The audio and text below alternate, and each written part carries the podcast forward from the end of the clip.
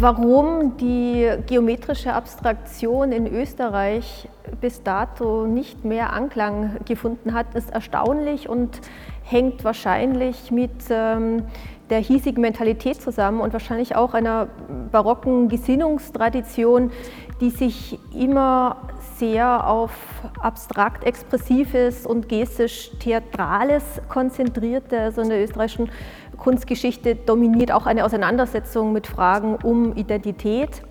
Es gibt allerdings herausragende Beiträge von Kunstschaffenden wie Marc Adrian, Roland Göschel, Richard Kriesche, Dora Maurer, Helga Philipp und Hermann Peinitz, die eben Beispiele sind für äh, eine konkrete äh, kinetische und konstruktivistische Kunst in Österreich. Dies hat äh, vor allem in den 60er, 70er Jahren stattgefunden. Marc Adrian war schon ganz früh in den 50er Jahren mit dabei, hatte auch große internationale Erfolge.